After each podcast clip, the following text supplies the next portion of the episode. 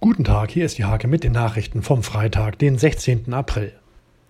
Der Landkreis Nienburg gilt seit Donnerstag als Hochinzidenzkommune. Drei Folgetage mit einer Inzidenz über 100 führen zu strengeren Corona-Regeln.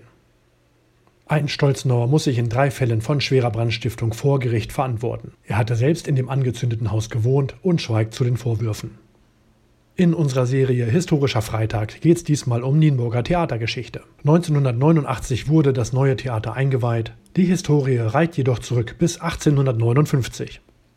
Falsche Polizisten rufen derzeit wieder gezielt ältere Menschen an. In zwei Fällen waren Täter erfolgreich. Ihre Beute mehr als 150.000 Euro.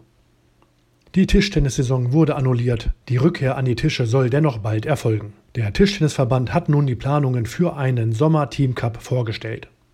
Diese und viele weitere Themen lest ihr in der Hake vom 16. April oder auf www.diehake.de.